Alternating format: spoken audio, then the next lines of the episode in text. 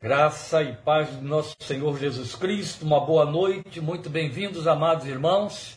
Já estão convidando você que já está com sua Bíblia aberta, provavelmente, a ler comigo Efésios 5, de 15 ao versículo 21, e que Deus conduza o estudo da Sua palavra, a nossa releitura do texto de Efésios, e nos abençoe, nos abra o coração e entendimento para que esta palavra alimente e prevaleça sobre a nossa fé. Capítulo 5 de Efésios, a partir do versículo 15. Tenham cuidado com a maneira como vocês vivem, e não seja como insensatos, mas como sábios, aproveitando ao máximo cada oportunidade, porque os dias são maus. Portanto, não sejam insensatos, mas procurem compreender qual é a vontade do Senhor. Não se embriaguem com vinho que leva à libertinagem, mas deixem-se encher pelo Espírito, falando entre si com salmos, hinos e cânticos espirituais, cantando e louvando de coração o Senhor, dando graças constantemente a Deus Pai por todas as coisas, em nome de nosso Senhor Jesus Cristo. Sujeitem-se uns aos outros por temor a Cristo. Amém? Este é o nosso texto a nossa abordagem de hoje vai se prender aos versículos 15 a 17, mais especificamente. Voltaremos ao texto, então, como dissemos, semana que vem, e aí o fecharemos a partir do versículo 18. Então, estamos sendo levados agora à terceira forma de caminhar como filhos amados, imitadores de Deus. É o que temos visto desde semana passada. Você lembra bem que fizemos a caminhada, não é? Como filhos que andam em amor, filhos que andam na luz, e dissemos que estaríamos hoje abordando a terceira caminhada, filhos que andam em sabedoria, nos caminhos da sabedoria. Esta é a terceira forma de caminhar, lembrando que a exortação que começamos a ver no versículo 1 é que devemos ser imitadores de Deus como filhos amados. E aí, como já dissemos, a abordagem será feita nessas duas minutas, por conta do peso do argumento do versículo 18, que requer uma atenção mais pormenorizada, como faremos, e é importante que façamos, e creio que vamos nos ocupar bem ali, eu imagino que sim. Mas hoje nós vamos ser então um pouco mais abrangentes a nível do que significa caminhar como filhos da sabedoria ou como filhos imitadores de Deus, filhos amados, caminhar em sabedoria. Veja, Chama a nossa atenção o fato de que amor, luz e sabedoria, esses três construtos, são construtos inerentemente pertinentes à vida dos filhos de Deus na manifestação do seu reino na nossa geração. Então, na manifestação do reino na geração dos filhos, qualquer que seja a época, mas está dentro da geração dos filhos. Veja bem, amor, luz e sabedoria. Por que, eu estou dizendo isso? Porque, na verdade, todas as exortações da palavra de Deus, quanto à nossa santificação pessoal, quanto à nossa caminhada, quanto à nossa resposta ao que a graça operou em nós, passa ou passam por essas linhas, por essas vias que Paulo está chamando de caminhar ou de forma de viver. Amor, luz e sabedoria. Nós somos exaustivamente exortados a amar. Viver em amor, foi como ele começou a falar para nós. Viver em amor. Depois somos declarados luz pelo próprio Senhor Jesus, que precisa deixar-se resplandecer. E outro tanto, Paulo vai dizer, e eu quero aproveitar já para corrigir aqui, que eu tinha dito que era Filipenses, que era Colossenses, e é Filipenses, capítulo 15. Ele diz que dever como estrelas no universo, brilhar como estrelas no universo, em meio a uma geração corrompida e pervertida. É a realidade que nos cerca. Todas as gerações de crentes e da igreja, cada uma por si, teve a realidade de estar no contexto de uma geração corrompida e pervertida. Corrompida e pervertida dentro do cômputo da época. E é evidente porque isso fala da de, decadência, da, da deterioração do homem que está morto, lembram? Efésios 2:1, morto em seus pecados, em seus delitos e pecados, então ele vai se decompondo. Cada geração que vem vive uma realidade pior do que a anterior. Nós somos é, testemunhas vivas de que estamos vivendo uma época muito mais escandalosa, muito mais afrontosa, muito mais é, é, é, agressiva em termos de perversidade do que a época de nossos avós e mesmo de nossos pais. E elas vão se tornando, essas épocas, ou essas gerações, cada vez mais atrevidas, cada vez mais endurecidas, cada vez mais justificadas segundo seu próprio entendimento altivo e o coração desobediente a Deus. Então o desafio para cada geração aumenta, é mais intenso. Logo, se na, as gerações que nos precederam tinham de brilhar como estrelas, tinham de viver em amor, tinham de andar com sabedoria, qual é o nível que o reino de Deus, o Espírito de Deus, a palavra de Deus pretendem para nós? Então, luz que precisa deixar-se resplandecer, e agora, lembremos, sejam sábios a caminhada em sabedoria. Então, as antíteses de cada construto destes aí são muito importantes. É evidente que a antítese do amor é ódio. Mas o ódio, ele se camufla muito.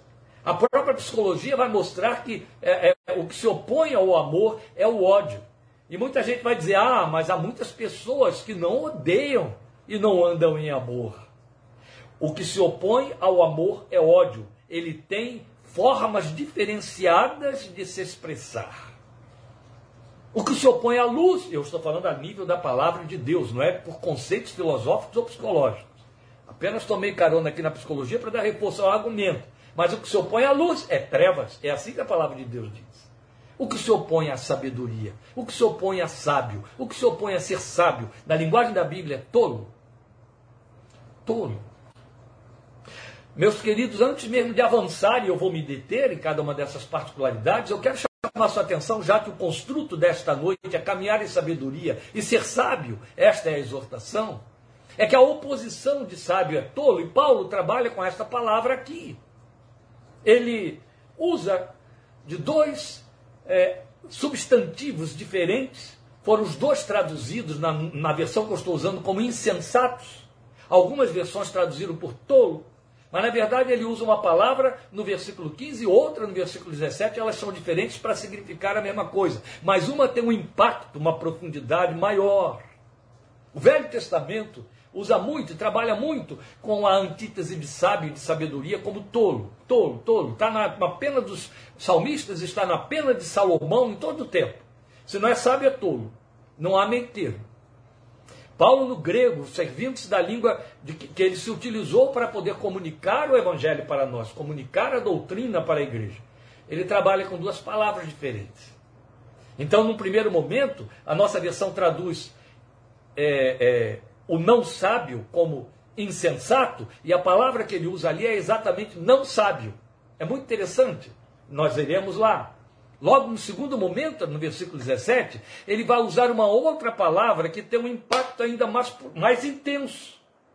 Ele vai usar a palavra afrenê, ou afrenó, como é, é, é mais conhecida, ou pelo menos é, é a forma como está de forma diretamente escrita dentro do texto. E essa palavra, ela vai falar de, uma, de um tipo de tolice que beira a loucura é o tolo já radicado, é o tolo já aprofundado na sua ausência absoluta de sabedoria. É muito sério isso. É complicado, porque afronê, ou afron, afronós, ou afronom, mas afronê, que é a palavra que ele usa aqui, vai lembrar a você uma palavra que está na psiquiatria, que aponta para uma psicopatia muito séria uma psicose muito séria. Você já ouviu falar de esquizofrenia, ou seja, mente dividida, mente cindida. Frenia vem da palavra afronê, de que Paulo está servindo aqui. Fronê, entendimento. Afronê, sem entendimento. Entendimento dividido, beirando a loucura. Sério, não é? Então vamos pensar nisso aqui. Por que, que estamos sendo exortados a caminhar em sabedoria? Para, porque não há meio termos, para não estarmos andando noutra vereda ou noutras veredas.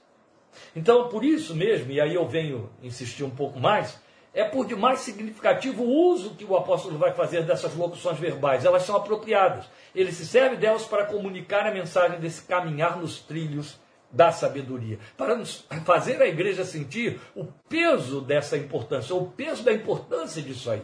Mas antes de discuti-las, vamos nos deter sobre o lugar que sábio ou sabedoria ocupa na revelação da palavra de Deus. É evidente que a gente tem de começar lá no Velho Testamento, porque é onde você vai ouvir pela primeira vez falar em sabedoria. Lembre, o temor do Senhor é o princípio da sabedoria. Lembra disso? O temor do Senhor é o princípio da sabedoria. E aí você pode entender esta colocação feita pelo escritor sacro como princípio como sendo a via pela qual a sabedoria se manifesta. E o princípio também como sendo o início da sabedoria.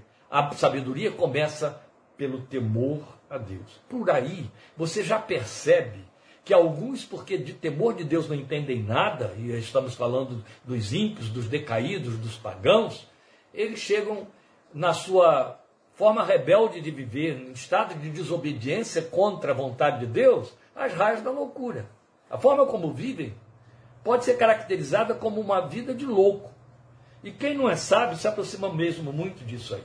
Então veja bem. É, a primeira coisa que a gente tem de destacar é isso aí: é o fato de que, desde o Velho Testamento, e aí eu já citei Salmos e Provérbios, o Espírito de Deus faz muita questão de impactar, por contraste, o povo de Deus quanto a ser sábio e não ser tolo. Então o que Paulo está fazendo aqui é quase uma redundância, porque já séculos antes, mil anos antes de Paulo, o Espírito de Deus estava trazendo essa exortação de forma muito impactante. Veja, em Provérbios, eu vou abrir aqui a minha Bíblia em Provérbios, eu convido você a fazer a mesma coisa. Nós somos exortados a buscar sabedoria. Observe aí, por exemplo, o capítulo central de Provérbios que fala em sabedoria, que é o capítulo 8 onde você tem vislumbres aí de uma, um pronunciamento messiânico, uma referência, uma personificação de Jesus, a, a sabedoria personificando a, a, o próprio ministério e vida e encarnação do Filho de Deus. Veja, Provérbios 8, versículos 12 a 17, a palavra de Deus diz assim: Eu, a sabedoria, moro com a prudência e tenho o conhecimento que vem do bom senso. Temer o Senhor é odiar o mal Odeio o orgulho e a arrogância, o mau comportamento e o falar perverso. Meu é o conselho sensato, é a sabedoria que está falando. A mim pertencem o entendimento e o poder. Por meu intermédio, os reis governam e as autoridades exercem a justiça. Também por meu intermédio governam os nobres, todos os juízes da terra. Isso quer dizer, isso não quer dizer que governos e e, e príncipes e reis e juízes são sábios. O que quer dizer é que se eles não governam pelos princípios da sabedoria, são tolos. É isso que quer dizer. Amo os que me amam, e quem me procura me encontra. A sabedoria está falando. Agora vamos voltar um pouco ao capítulo 1. E aí me acompanhe, por favor, no versículo 7. Capítulo 1 de Provérbios. Eu estou em Provérbios. Capítulo 1, no versículo 7, é o apelo da sabedoria, ou o apelo agora do Espírito de Deus, quanto a nós, a respeito da sabedoria. Aquilo que eu havia citado ainda um pouquinho antes. O temor do Senhor é o princípio da sabedoria, mas os, os tolos desprezam a sabedoria e a disciplina. Depois, logo aí ao lado, capítulo 2, versículos 4 e 5. Se procurar a sabedoria como se procura a prata, e buscá-la como quem busca um tesouro escondido, então você entenderá o que é temer o Senhor e achará o conhecimento de Deus. Meus amados, antes de avançar, e eu vou avançar, já ficou claro à luz dos textos de Provérbios que eu li, que sabedoria e temor de Deus são almas gêmeas. Elas andam diretamente ligadas. Uma está identificada pela outra. Uma manifesta a outra. Há temor de Deus, aí está um sábio, uma sábia. A sabedoria o temor de Deus se manifesta ou revela-se através do temor a Deus. E temor a Deus tem significados amplos e muito profundos. Nós não vamos nos deter aqui porque esse não é o nosso tema. Mas o mínimo, o mínimo de conhecimento da palavra de Deus é suficiente para entendermos o significado de temor a Deus e reservarmos espaço para temor a Deus dentro do nosso coração. É então Tiago que vem e aí apresenta a segunda coisa a ser destacada. É ele quem nos mostra a natureza da sabedoria, a sua fonte e a forma de buscá-la. Isso aqui, se já alguém estava sentindo algum tipo de desconforto, começa a nos trazer conforto. A sabedoria pode ser buscada. Você foi exortado lá em Provérbios a buscá-la, mais do que a prata e o ouro. Investir mais o seu esforço, o seu empenho, seu intelecto, sua capacidade, seu desejo, do que você corre atrás do ouro, do vil metal. Está falando buscar a sabedoria como a gema mais preciosa do que o enriquecimento, do que aquilo que a gente busca para garantir a sobrevivência. E aí você vai encontrar Tiago nos ensinando essas coisas. Abra sua Bíblia aí em Tiago, para você poder ler comigo, capítulo 1 de Tiago, versículo 5. Eu estou em Pedro, não tem nada a ver, né? Capítulo 1 de Tiago, versículo 5. Tiago diz assim: Se algum de vocês tem falta de sabedoria, peça a Deus, que a todos dá livremente de boa vontade e lhe será concedida. Que conforto, que coisa gostosa, que apelo, que exortação e que ministração que enche o nosso coração de alívio. Veja, Tiago disse: tem falta de sabedoria? Eu tenho obrigação de sentir a falta de sabedoria. Tem falta de sabedoria? Ele não diz, abrir livros, abrir compêndios, vai ouvir filósofos, sente num banco de escola. Não. Ele está dizendo e vai explicar por quê tem falta de sabedoria, peça a Deus. Peça a Ele. Ele a dá livremente a todos, de boa vontade. Olha que reforço. E lhe será concedida. Aí ele está mostrando para nós a fonte da sabedoria. A fonte da sabedoria está em Deus. Aquela sabedoria que estávamos ouvindo em Provérbios. Sabedoria é aquilo que nos faz ser sábios.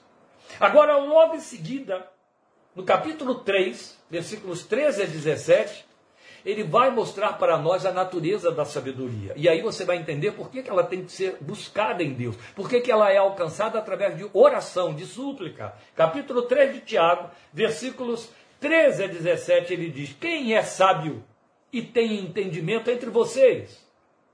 Que o demonstre por seu bom procedimento. Ele está falando de temor de Deus mediante obras praticadas com a humildade que provém da sabedoria. Contudo, se vocês abrigam no coração inveja amarga e ambição egoísta, não se gloriem disso, nem neguem a verdade. Esse tipo de sabedoria, na minha versão está entre aspas, esse tipo de sabedoria não vem dos céus, mas é terrena, não é espiritual, mas é demoníaca pois onde há inveja e ambição egoísta, aí há confusão e toda espécie de males.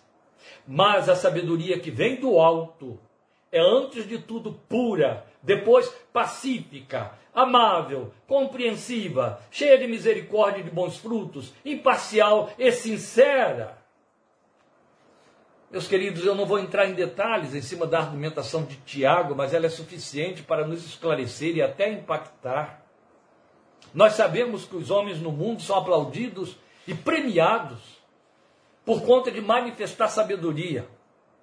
E nós sabemos que, junto à premiação, ou mesmo que não sejam premiados, sejam muitos, sejam muito importantes, com renome, ou seja, o, o sujeito simples, chefe de sua casa, dona de casa, se se entende um pouco mais esclarecida do que outros, a vaidade corre junto e cresce. É fácil identificar o altivo. Você sente o cheiro do altivo da altivez dele à distância. Meia dúzia de palavras e você já sabe que o pronunciamento está sendo apenas o idioma da altivez, porque ele se acha sábio. Todo, sábio, todo altivo se entende sábio. O sábio, não se entende altivo. e aí até temos um corolário de filosofias deste mundo que correm por aí, pelos pensamentos diários que jogam no nosso colo através das redes sociais, falando sobre isso. A verdade é que Tiago está dizendo para nós que a sabedoria do mundo é carnal e é diabólica. E é. Ela corre para fazer o mal. Ela produz bomba atômica, bomba de hidrogênio, artefatos que matam. Ela produz leis que destroem. Ela sustenta a ganância. Ela vilipendia, manipula e por aí vai. Mas a sabedoria que vem de Deus enche de graça, edifica, esclarece, ilumina, põe luz. Entende? Ela vem do alto. Ela é tudo isso aí que o versículo 17 de Tiago, capítulo 3, descreve para nós.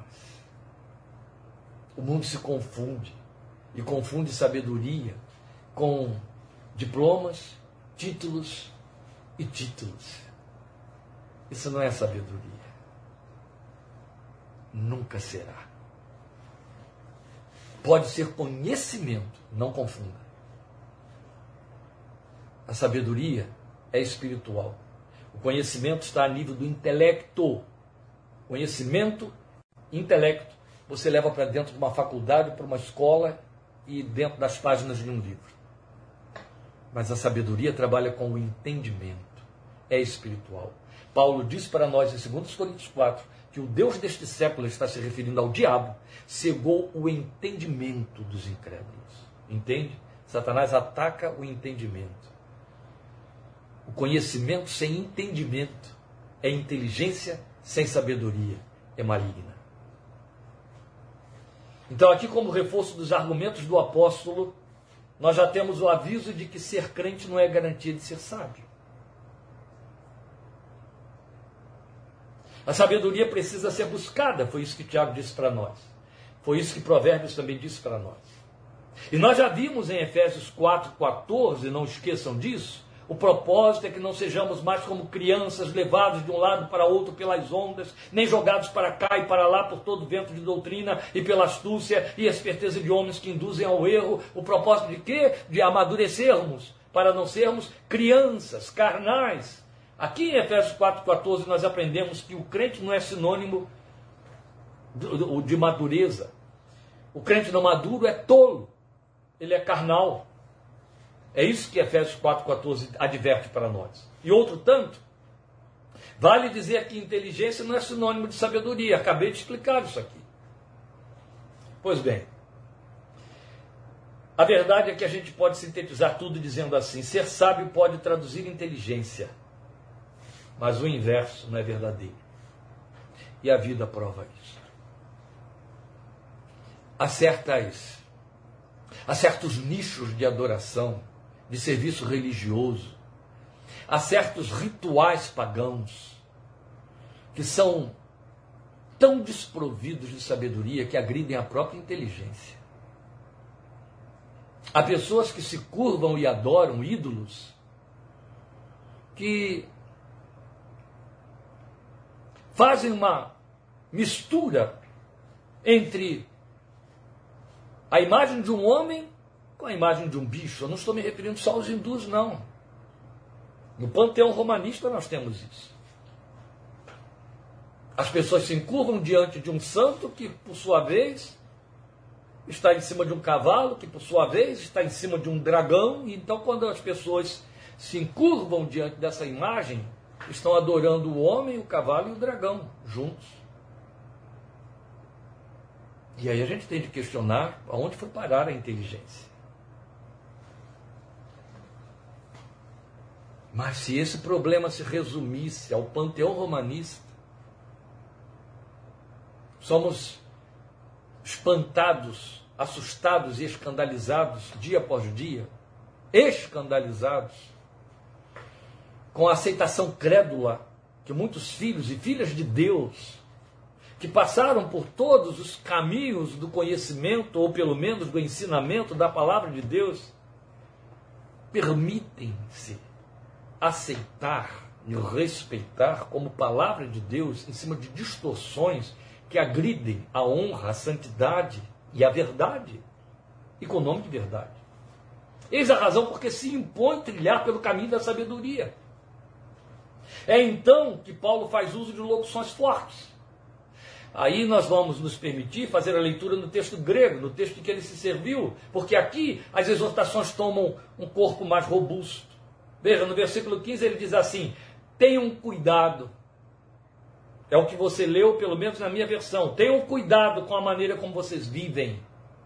No texto grego, a tradução melhor seria vigiem acuradamente. Ó, tenham cuidado, é vigiem acuradamente. Com empenho. Vigiem. E a palavra insensato e ela vai aparecer aqui então pela primeira vez, de que ele se serve no versículo 15, é como eu já disse, literalmente não sábio. Então volta ao texto. Tenham cuidado, ou então vigiem acuradamente a maneira como vocês vivem ou como andam, que não seja como não sábios, mas como sábios. Entendendo que não sábios, à luz do que temos exposto até agora, significa tolos.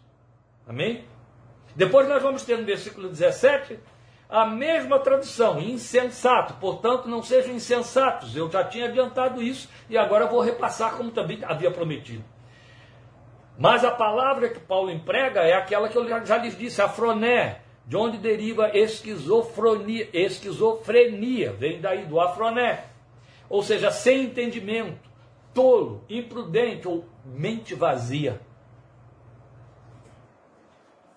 Então, cada sentença destas está devidamente ligada à mensagem pretendida. Qual é a mensagem pretendida? Vigiem acuradamente a maneira como andam, como sábios e não como não sábios, remindo o tempo, nós estamos aí dentro do versículo 16, remindo o tempo, porque os dias são maus.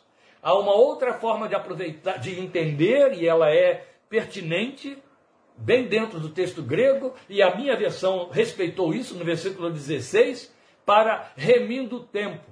E a forma de entender é aproveitando ao máximo cada oportunidade, aproveitando muito bem cada oportunidade. Eu vou explicar isso aí melhor. Veja, essa locução verbal de que ele se serve aqui, remindo o tempo por quantos dias são maus, ou então, aproveitando ao máximo cada oportunidade, parece que uma coisa está dizendo algo diferente da outra. Não. Os nossos versadores preferiram colocar aí remindo o tempo. E outros versadores, que são os que eu estou usando aqui da NVI, foram trabalhar com a ideia, é, é, a, ideia histórica por detrás desse sentido, que é aproveitando ao máximo cada oportunidade, que vai dar reforço ao vigiem acuradamente a maneira como, como andam. O que vem a significar, então, remindo o tempo ou aproveitando cada oportunidade? É uma forma de agir com sabedoria no dia a dia. É isso, é disso que ele está falando, é o nosso caminhar.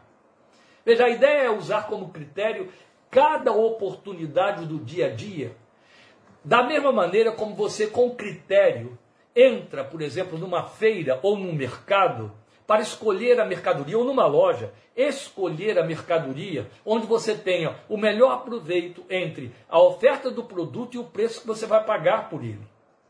Em outras palavras, você faz uma escolha baseado na sua capacidade de discernir lucro e benefício para não levar alguma coisa ruim para casa. Você já passou pela experiência, não é? De ir comprar alguma coisa de forma apressada, e, e, ou se deixar seduzir pela oferta do vendedor, e depois que chega em casa descobriu que pagou indevidamente por um produto que não lhe satisfaz, ou você mesma fez a escolha, ou mesmo fez a escolha e chega em casa e descobre que escolheu mal, não prestou muita atenção, e o que o levou para dentro de casa é ruim.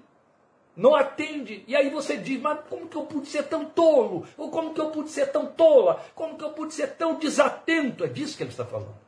Aproveitar ao máximo cada oportunidade é remir o tempo. E, é e, o, e o verbo remir aqui significa comprar.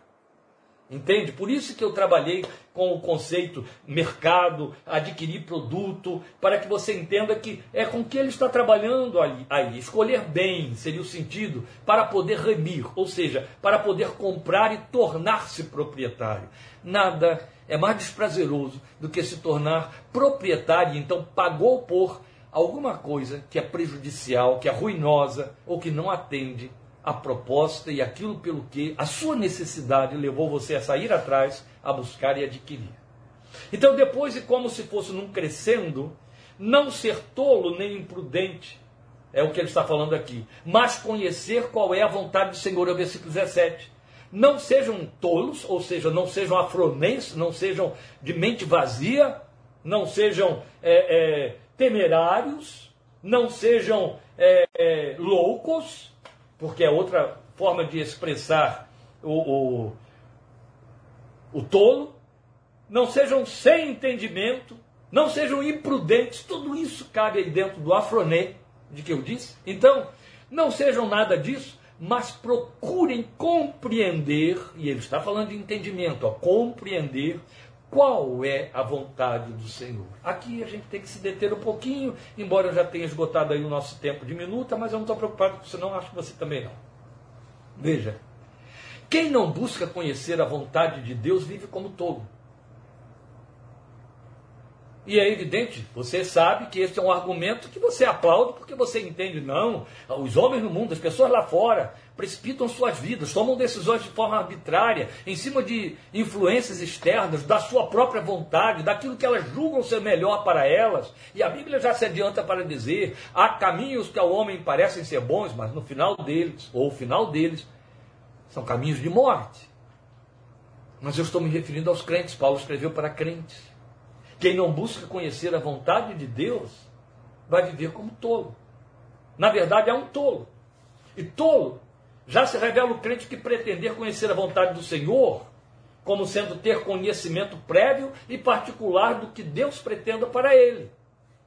São aqueles que ficam dizendo: não, eu preciso saber qual é a vontade de Deus para a minha vida, para que eu faça isso, para que eu faça aquilo, para que eu não erre de tal maneira. Estão muito ensigueirados em, em essa situação de forma muito particular, pretendendo, na verdade, se dar bem, não é atender a vontade do Senhor. Veja, as pessoas fazem essa confusão muito séria aí, muito séria.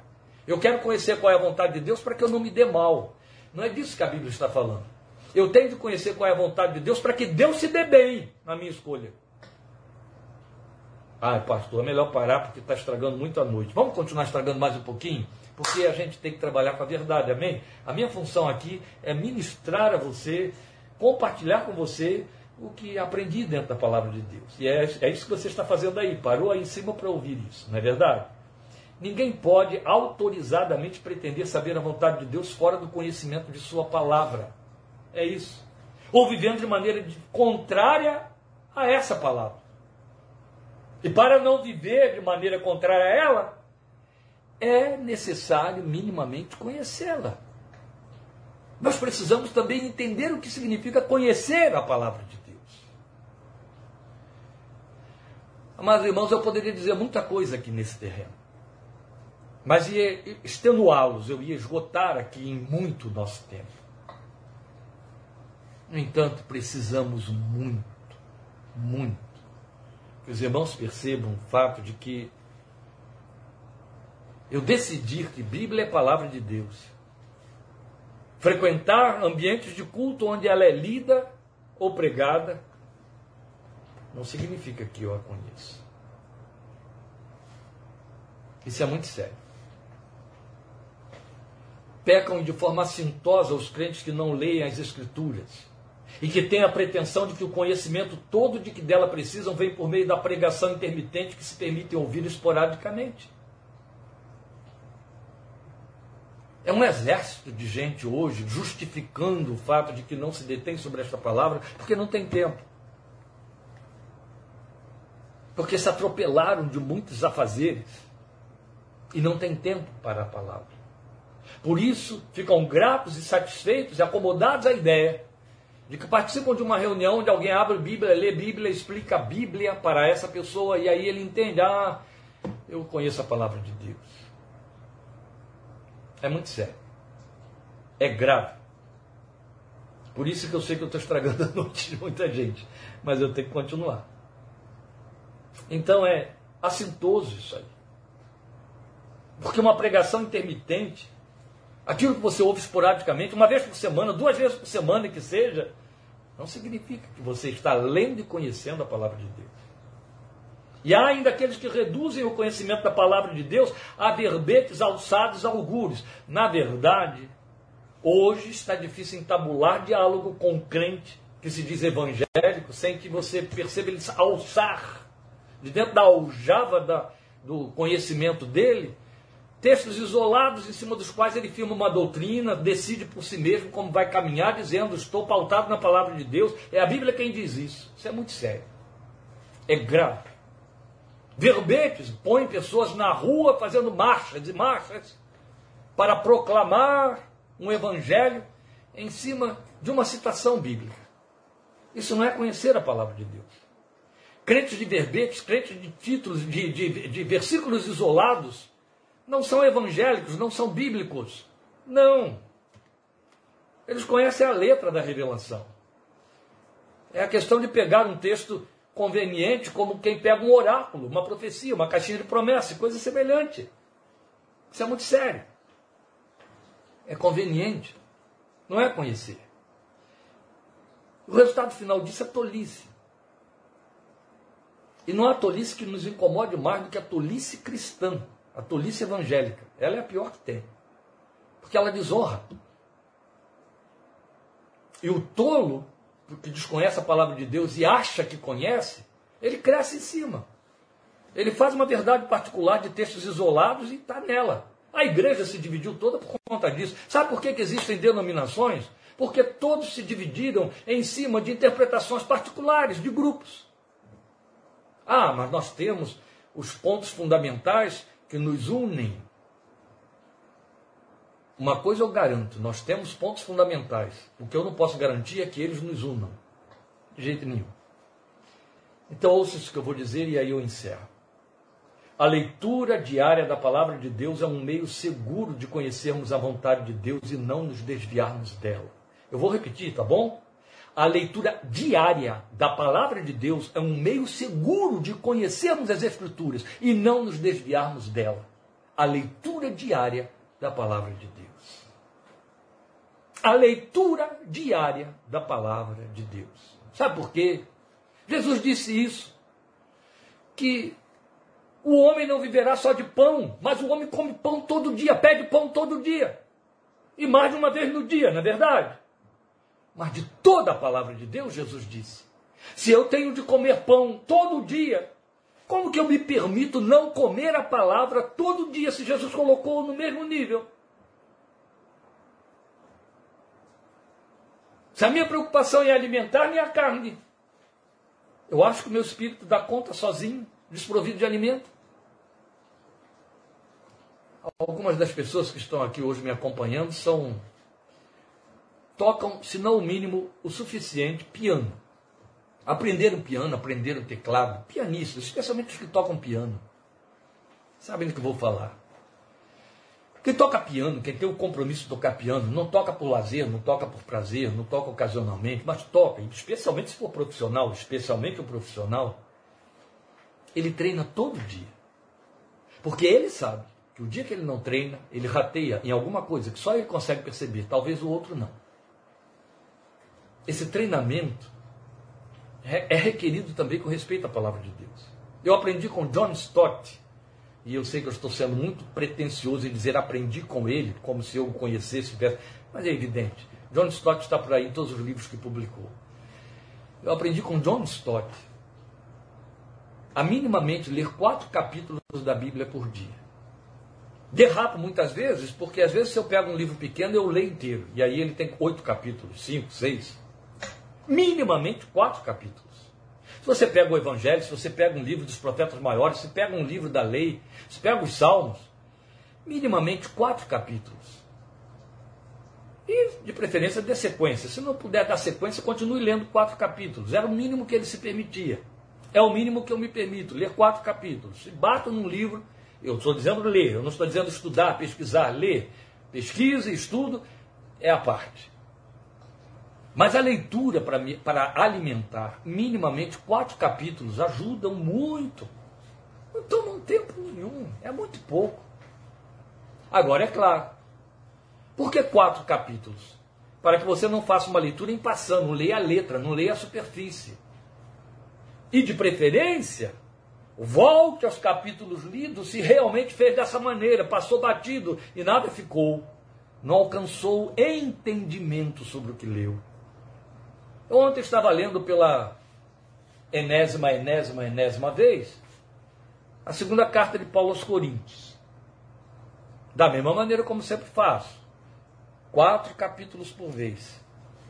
Na minha leitura de ontem, eu senti necessidade de voltar e ler tudo outra vez do que eu tinha lido daqueles quatro capítulos. Não havia ninguém me perturbando, barulho, som, entropias. Não. Apenas eu sentia que havia mais coisa ali para eu perceber. E deveria ler. Para aqueles que têm de se ocupar em ministrar esta palavra, ah, a gente aprendeu há muito tempo dentro de seminário que não fale sobre um texto sem primeiro ter examinado ele dez vezes. Dez vezes. Mas eu estou falando para o crente no seu dia a dia, o que senta à mesa para comer o pão que alimenta a sua carne. Separe tempo todo dia para ler a palavra de Deus, no mínimo, quatro capítulos por vez. E mais, não cometa a tolice de pensar, hoje eu li seis, amanhã eu leio dois, hoje eu li oito, amanhã eu não preciso ler. Isso não existe. Não faz sentido algum. Não estamos falando de quantidade, estamos falando de qualidade, por isso quatro. Qualidade porque quatro não é de mais e nem é de menos, entende? E aí você pode preservar a qualidade. É evidente, a gente aprende isso com homens escolados, homens é, calejados da envergadura de um John Stott, de um Martin Lloyd Jones. E por aí vai. É muito importante a gente prestar atenção nisso. Porque fique sabendo uma coisa, você pode não se dar conta. Não leu a palavra de Deus? Você entrou em desnutrição espiritual.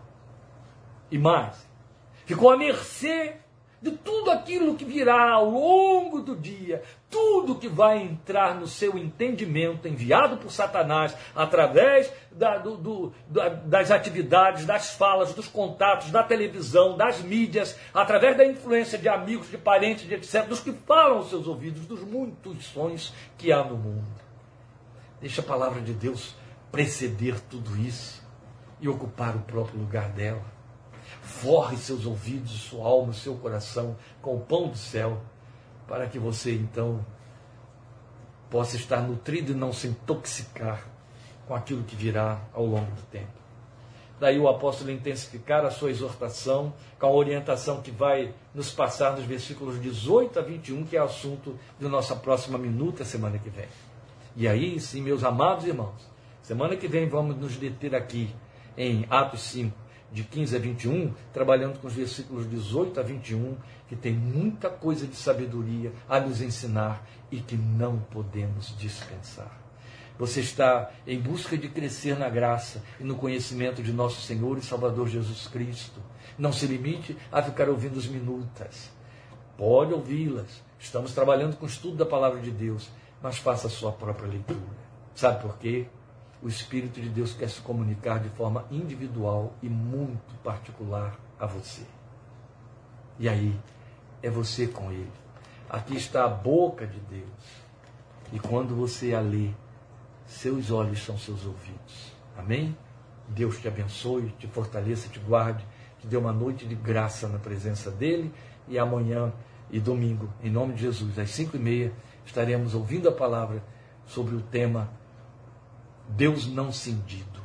Eu convido você a estar ali apóstolos, domingo 5 e meia, para ouvir Deus não cindido. Se não for possível, ouça depois no YouTube ou entre na nossa página que fica gravado, mas não deixe de receber a mensagem da palavra de Deus. Deus te abençoe. Obrigado por sua companhia, por sua atenção e por seu carinho que muito me honra. Deus abençoe e guarde em nome de Jesus.